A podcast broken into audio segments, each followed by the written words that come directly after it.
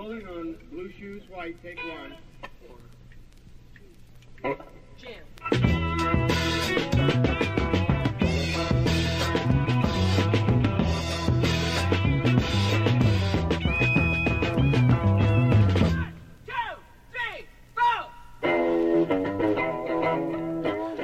Los años 60 fueron una época también de grandes protestas estudiantiles.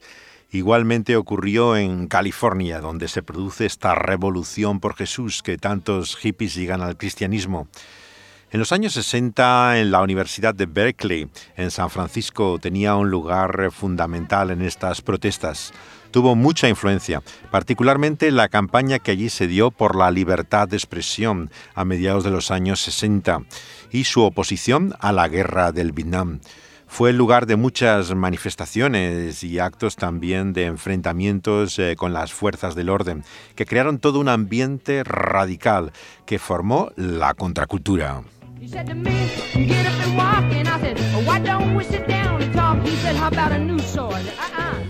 En Berkeley se forma el movimiento por los derechos de la mujer, realmente el feminismo moderno, el partido de las panteras negras, eh, toda la identidad racial afroamericana, la Liga por la Libertad Sexual, eh, que comienza eh, a abogar por el sexo libre, juntamente con la droga y el rock. Pero también a mediados del año 69 se encuentra un equipo de la Cruzada Estudiantil y Profesional para Cristo, Campus Crusade for Christ en inglés, que, estaba trabajando bajo la dirección de Bill Bright. Y en Berkeley se produce un fenómeno realmente insólito. Se separa de la organización un grupo de asesores de los estudiantes y obreros de la Cruzada y forman el Frente Cristiano de Liberación Mundial eh, todo un movimiento estudiantil cristiano que buscaba llevar el Evangelio a estudiantes radicales con un cristianismo radical.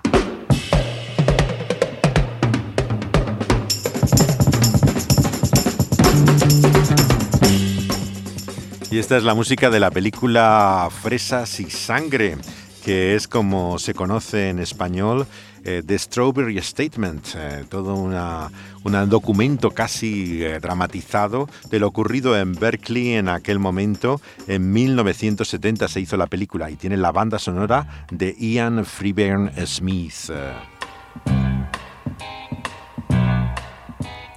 Dijimos que a finales de los 60 aquí en San Francisco se inicia el movimiento. Estaba también entonces el Soul Inn, la posada o taberna del alma, que era el centro que había establecido este seminarista bautista que hablamos de él, que en Filmot escuchamos su voz, con la ayuda de un antiguo Hare Krishna, David Hoyt, eh, inician esa obra eh, que continúa la misión ah, ocurrida durante el verano del amor, en la sala eh, que abren en pleno Hyde Asbury. Kent comenzó también a dar testimonio en el propio Hyde con las cuatro leyes espirituales, que es el principio de Bill Bright con el cual se hace testimonio cristiano y evangelización en la cruzada eh, profesional y estudiantil para Cristo de Campus Crusade y él acabó uniendo el proyecto de, que tenía también eh, de la Posada del Alma con Evangelical Concerns, el comité que había surgido para apoyar el trabajo en Hyde Asbury durante el verano del amor con Ted Wise, eh, que se había marchado ya de la bahía y estaba ahora en una iglesia en Palo Alto. Esos matrimonios que habían formado con él la comunidad cristiana en Novato es de donde venía también, recordarán, Lonnie Frisbee, que estuvimos hablando en el último programa de él. Y ahora regresamos muy cerca al otro lado del puente de San Francisco, a Berkeley.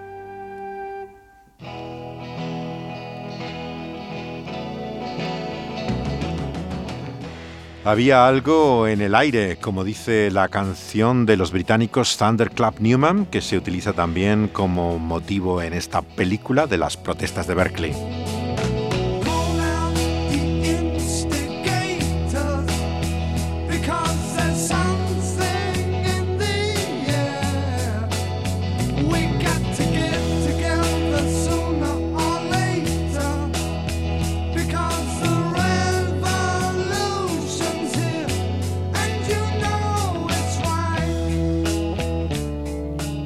Aquí está la revolución, cantaban algo ahí en el aire, Thunderclap Newman. La figura clave del equipo que se da cuenta de ello en Campus Crusade de Berkeley era Jack Sparks, ya partido de este mundo con su señor el año 2020. Él había sido profesor de estadística en la Universidad Estatal de Pensilvania. Había creado una granja de Indiana, estuvo en el ejército, estudió en Purdue y Iowa, antes de llegar a enseñar matemáticas en un instituto que había en Franklin Park, en Illinois. A mediados de los 50 se convierte al cristianismo evangélico en una iglesia bíblica en Bensonville. Él había hecho su doctorado en educación en Iowa el año 60 y dirigía la oficina de investigación del estado de Colorado hasta hacerse profesor en la Universidad de Penn el año 65.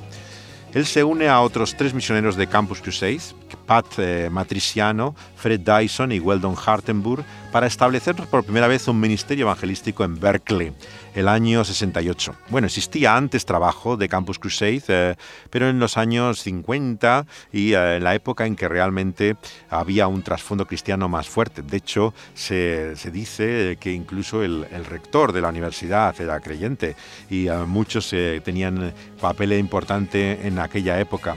Pero este es el momento revolucionario de los 60 en el cual la organización de Bill Bright había hecho incursiones pero no lograba conectar con este ambiente. La primavera del 67 trajo incluso a Billy Graham en una campaña masiva financiada por un empresario ultraconservador que se llamaba Nelson Bunker Hunt, eh, que quería contrarrestar el carácter izquierdista de la Universidad de California con el cristianismo evangélico. Se gastó mucho dinero en literatura, publicidad, pero fracasó todo en la organización, eh, no logró llegar a los estudiantes.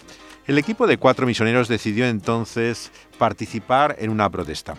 Era febrero de 1969 y era el Frente de Liberación por el Tercer Mundo. En aquel entonces todo se llamaba Frente de Liberación. No quiere decir que llevaban metralletas y eran terroristas, era la manera en la cual se hablaba. Un poco como en Latinoamérica todos los partidos son revolucionarios, aunque no hagan ningún tipo de, lucha armada.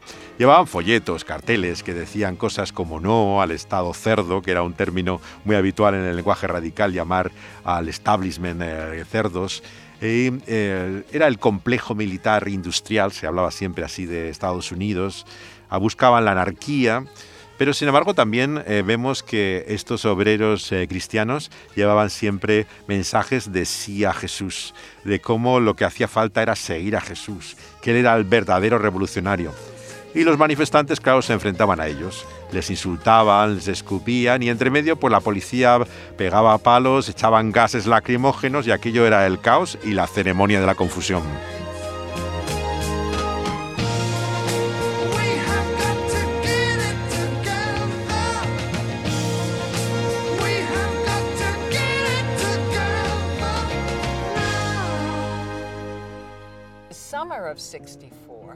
Was Mississippi Freedom Summer. the air was crackling, really, with these ideas. At the end of the summer, I drove out to Berkeley. Right at the entrance to the university along Bancroft Avenue, there were all of these tables. Estos son los testimonios que aparecen en un documento del periódico de la Crónica de San Francisco, el más importante, que cuenta cómo desde el año 64, que es cuando se produce el movimiento por los derechos civiles en Mississippi, empieza a haber una conciencia de los estudiantes, ¿no? de la discriminación racial, y cómo cuenta al llegar a Berkeley uno de ellos que estaba lleno ya de mesas y de estudiantes concienciando de los problemas que había en la sociedad estadounidense. Set up a picket line. Civil rights people, Goldwater Republicans, Ayn Rand objectivists. It had put democracy above ideology. Lo que buscaban era eh, la democracia, que era el nombre que tenía el movimiento principal de estudiantes por una sociedad democrática verdaderamente y que asociaban con ese deseo de libertad. Los misioneros cristianos se unen, por lo tanto, a este empeño con un testimonio cristiano y a Bill Bright, el director de Campus Crusade, no le hizo ninguna gracia. Le molestó muchísimo que se metieran en protestas políticas. Inmediatamente dijo que estaban eh, haciendo algo en contra de lo que era la filosofía de su movimiento y los patrocinadores estaban aún todavía más airados. Decían que estaban rompiendo con la buena gente de América, con las personas que tenían que sostener el país. Y Sparks y sus compañeros se dejaban crecer la barba, empezaban a vestirse con vaqueros, ropa de trabajadores proletarios y ya parecían cada vez más ellos mismos estudiantes radicales. We had the big rally on December 4th, and uh, Mario spoke, and Joan Baez had come, the folk singer had come and was sang, and to her singing and playing, we all marched in uh, to Sproul Hall. And uh, that began the sitting that went, sit-in that went all night. Es la descripción de lo que fue el mitin principal con el cual comienza ya el movimiento fuerte eh, por la libertad de expresión. Eh, hace referencia a la intervención de Joan Baez, la cantante de origen mexicana que había venido con su abuelo pastor a Nueva York y su padre era profesor en aquel momento también eh, en, en la universidad con ideas radicales. Y menciona también eh, particularmente a Mario Sabio. Mario Sabio fue en el año 64 el principal portavoz de todo este movimiento por la libertad de expresión, que era un estudiante, un estudiante de la, de la universidad en, en aquel momento. Se le veía a la gente discutir en las aceras, hablar en las aulas todo el tiempo, mientras estos eh, misioneros cristianos empezaban a bautizar a algunos convertidos en la fuente de la Plaza Sproul donde estaba haciéndose este meeting en pleno campus de Berkeley. Al perder el apoyo de la organización de Bright a finales del 69, siguieron bajo los auspicios de Preocupación Evangélica, el consejo que había establecido la misión en el verano del amor y ahora tenía el show de eh, los seguidores de aquel primer grupo pastores bautistas, un abogado evangélico, el director de una radio cristiana, un veterano encargado de misiones urbanas habían comenzado esta entidad cuyo ministerio se apoyaba por donantes particulares que llegaron a dar hasta 4.000 dólares en el verano del 71 en un solo mes. Llevaban un teléfono de ayuda al drogadicto, daban comida a personas sin hogar, tenían un hostal cristiano para jóvenes en la Avenida del Telégrafo, que es otro lugar de Berkeley clave en todas estas protestas. Las manifestaciones se hacían siempre en este lugar eh, de Berkeley, que no solamente es el campus, sino que tiene también un pequeño pueblo alrededor y este es el eje principal. Adquirieron incluso con este dinero de apoyo evangélico un centro de retiros en Garberville. Le llamaron el Rancho del Hijo Naciente, un juego de palabras con el Hijo del Sol Naciente, eh, Rising Sun por Rising Sun, que suena igual en inglés. Eh. Y el principal medio de comunicación en aquella época en la contracultura era la prensa. Pero era una prensa underground, un poco parecido, no es exactamente los fanzines que luego se, se harán famosos, pero mm, eran periódicos editados de forma más o menos artesanal, pero que se distribuían gratuitamente. Eran un tamaño grande, se podían doblar fácilmente y promovían todo tipo de causas, opiniones, intereses. Era el origen de la nueva izquierda. Hacían también como tablón de anuncios, o sea, ahí se podía encontrar eh, lo que ocurría y las actividades que había. Era una red social un poco al estilo de lo que hoy conocemos en el mundo digital. Ese, eran los más conocidos el, el oráculo, el oráculo, que era el, más popular, y el BARF, el BARF de Berkeley, que era leído por miles de jóvenes. Se llegaba hasta Haight Ashbury, hasta la ciudad de San Francisco, se difundía este medio. Y los cristianos enseguida vieron que era la clave hacer un periódico parecido. Es así como nace el periódico que dirige el compañero de Sparks, que era Dwayne Pederson, también ya con el Señor el año 2022. Este hombre que justamente con Spark acabaron siendo ortodoxos orientales, dejaron la fe evangélica al final de su vida, eh, decepcionados un poco con el mundo evangélico. Eh, sin embargo, tuvieron un papel fundamental en aquel entonces para llevar hacia el cristianismo evangélico a todos aquellos estudiantes. Y el periódico de Pederson se llamaba el Hollywood Free Paper, era el periódico gratuito de, de Hollywood, pero vamos a ver también cómo surge en el propio Berkeley una alternativa cristiana más dirigida a un público algo más intelectual, un medio pionero en lo que fue el pensamiento cristiano para una nueva época. Este es el testimonio actual que hemos recogido de una entrevista con Barry Johnson, del que fue el Frente Cristiano de Liberación Mundial que trabajaba antes con Campus Crusade. Así cuenta cómo era la libre opinión en el campus de Berkeley. I heard uh, uh, Bettina Abthager and Mario Savio, who are the leaders of the Students yeah. for Democratic Society, uh, speak. And we got up and spoke at the same podium. And free speech then was true free speech. Dice que entonces la, la, libre opinión y expresión era verdaderamente libre. Les dejaban estos líderes eh, dar su punto de vista cristiano. The best ideas will win. They weren't trying to silence Christians or Christians yeah. silence somebody. Ellos no intentaban silenciar a los cristianos, decían que si convencías con tus ideas, eso era lo uh, importante, y por lo tanto creían verdaderamente en la libertad de expresión, no como ahora ocurre. Yeah. radically changed today, hasn't it? Lila Davis herself said that to me. Said, "You guys write your position well, and that's great. The best ideas will win. Davis herself said that to me. Said, "You guys write your position well, and that's great. The best ideas will win." Didn't want to silence Christian.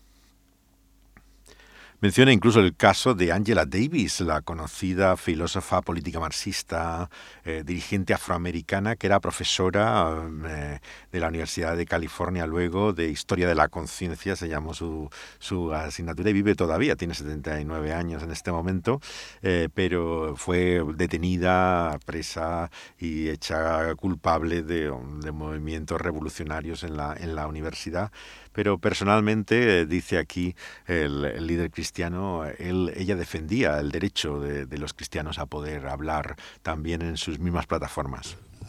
depends on how good you were. Yeah. Uh, basically, it was the topic. Maybe it was uh, we had a guy that burned himself to death on campus at UCSD in 1970 and, and said, "In God's name, end the war." He had a sign there, and, and burned himself to death.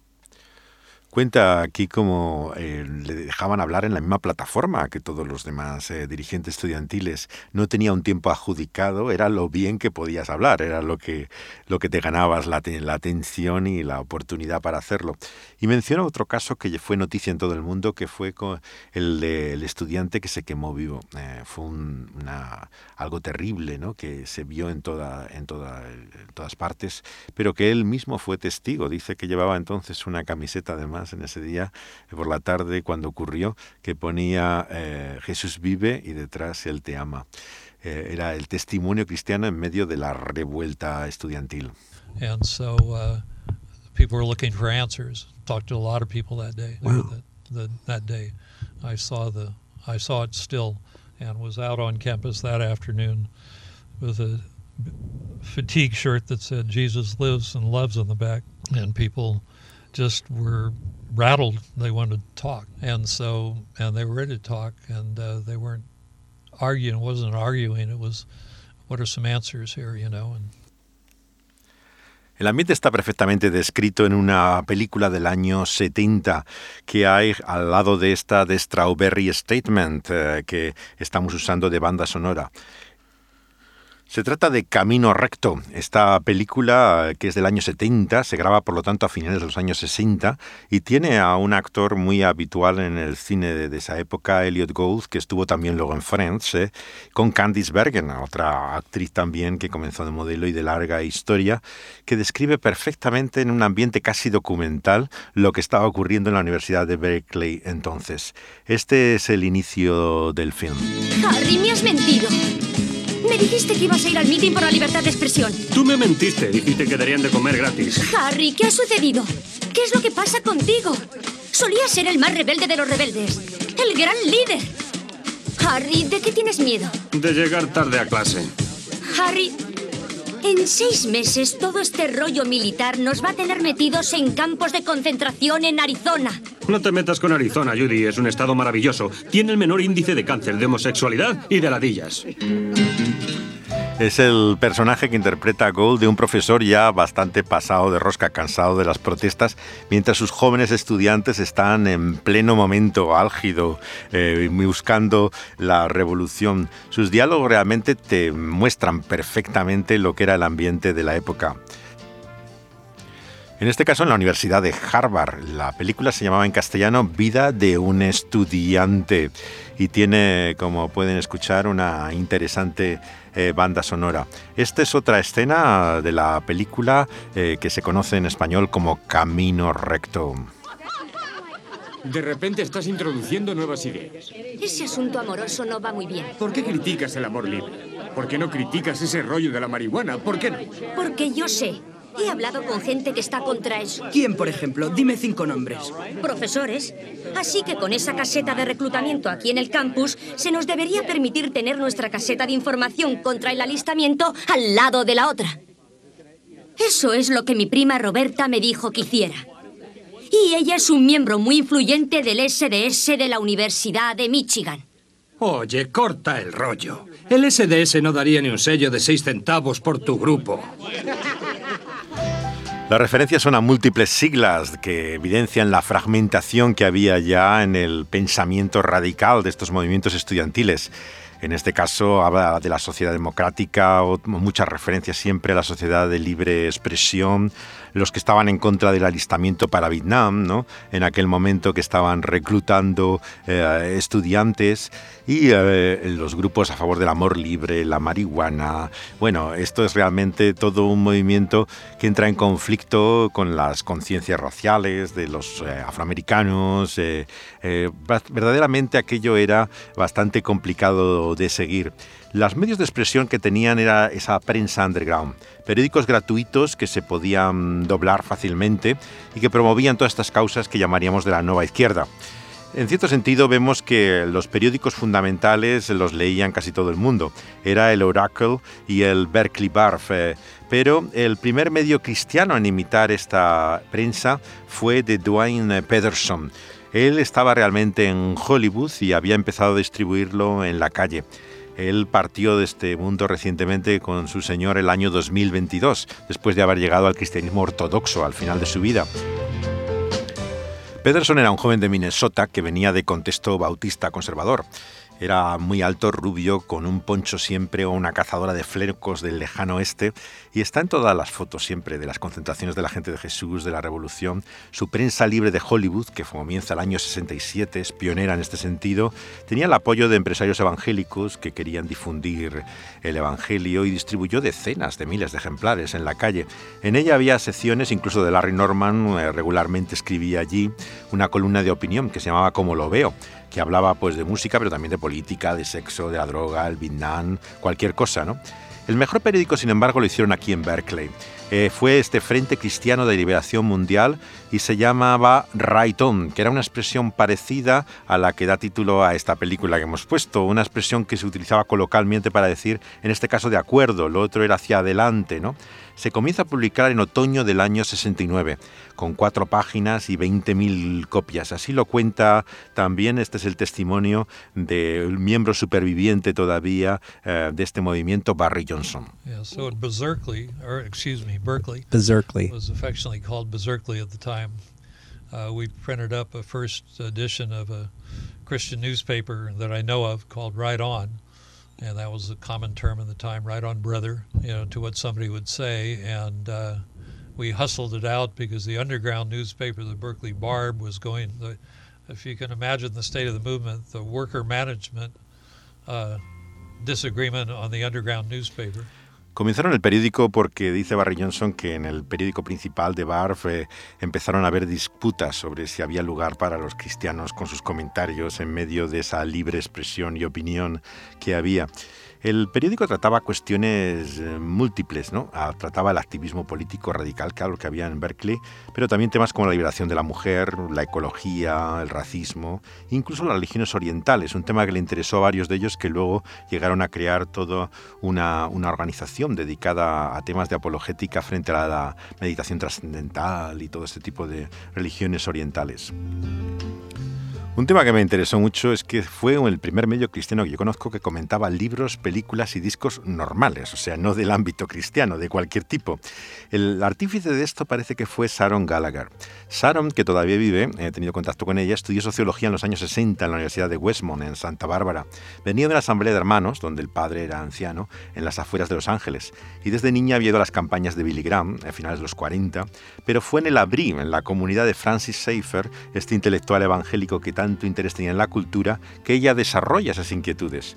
Por eso cuando va a hacer psicología al sur de California, eh, hace en esta revista llamada Rayton una aplicación de lo que había eh, conocido por medio de Seifer. Se quedó en Berkeley, estudió lo hecho teología, luego enseñó sobre cristianismo en medios de comunicación, hizo una revista que fue también pionera también sobre temas de cine y temas desde el punto de vista cristiano-culturales que se llamó Radix, una revista eh, bastante interesante también de aquella época. So we hustled ours out and, uh, and uh, it had a head heading that sort of looked like a barb and I got my arm all covered with ink because it was fresh off the press. But So we- what would you print those on? There wasn't like It was just newsprint. Just you'd have a no, local printer. Yeah, we Like, had a I wouldn't even printer. know how to do that No, now. there was a printer from our church that did. La impresora que utilizaban era de la iglesia, cuenta aquí eh, el miembro del Frente Cristiano de Liberación Mundial, eh, que estaba intentando difundir el Evangelio en este ambiente radical. Sparks era la figura principal del movimiento y tanto él como Pederson dijimos que se hicieron luego ortodoxos orientales. En esto tuvo mucha influencia Peter Gilchrist, que era alguien de también Campus Crusade, la cruzada estudiantil y profesional para Cristo, que se pasó también a la ortodoxia. Era nominalmente luterano, pero tuvo una conversión evangélica cuando estudiaba periodismo, precisamente en Minnesota. Y después de pasar por el seminario de Dallas, en la Universidad de Wheaton, entra con Bill Bright en la organización en la Universidad de Notre Dame en los años 60 y después de ser pionero en varias universidades, en Memphis se hace editor, establece una red de iglesias en casas también eh, de tipo restauracionista, que se llamó ya la Orden Apostólica del Nuevo Pacto y que es el antecedente a su paso al cristianismo ortodoxo oriental, que es lo que, lo que acaba finalmente también eh, a finales de, de los 70. Nos preguntamos también finalmente qué había de atractivo para ellos en semejante tradición. El argumento que utilizaban todos estos evangélicos convertidos a la ortodoxia oriental era primero su estudio de la patrística, los llamados padres de la iglesia primitiva, que les fascinan y les parecen como más cercanos al testimonio eh, del Nuevo Testamento. Y en segundo lugar, eh, su consideración de la tradición litúrgica, del aspecto histórico de todo ella. Claro, nos resulta difícil de conciliar con una experiencia tan eh, genuina y fresca como la que el Espíritu de Dios estaba produciendo en este avivamiento, despertar eh, carismático. Como dice Larry Norman, antes no creía en milagros ni historias con final feliz, pero Dios ha cambiado mi vida por su Santo Espíritu. I don't believe in miracles. I real. I don't. I don't believe in miracles or stories with a happy end. Life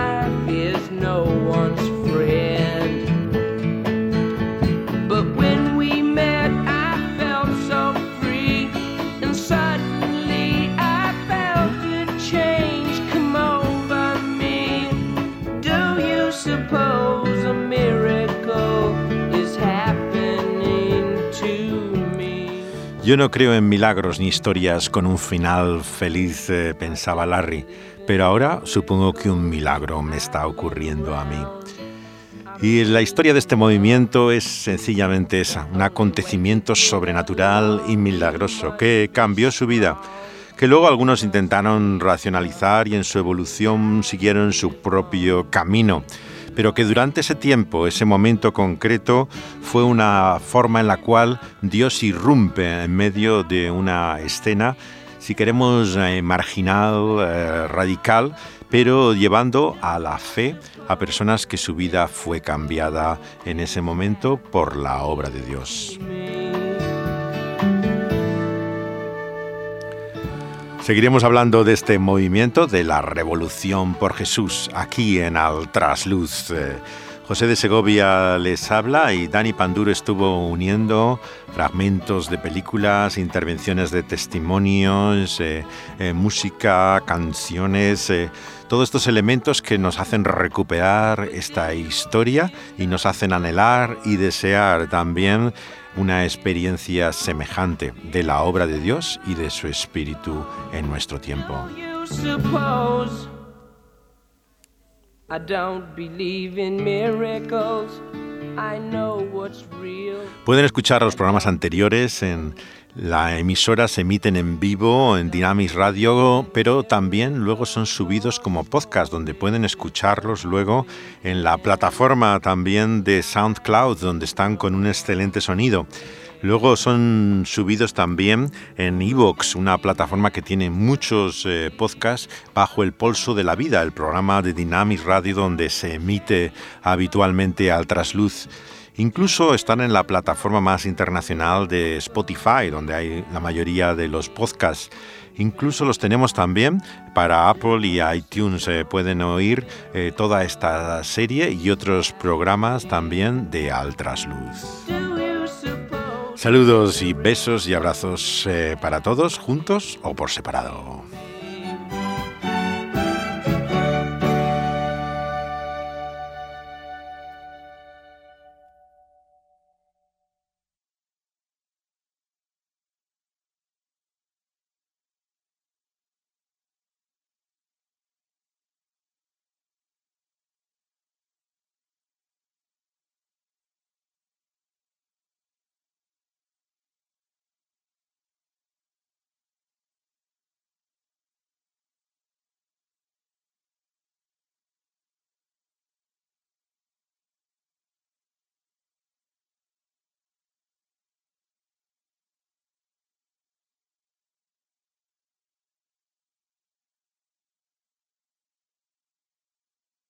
Ah, so you use the facilities, the internal uh, industrial Well, facilities. cheap paper and Yeah. and stuff, and people would say, "Is come and say, is that the underground barb?" And I'd say, "Right on, right on." Yeah, you This just- the name of it.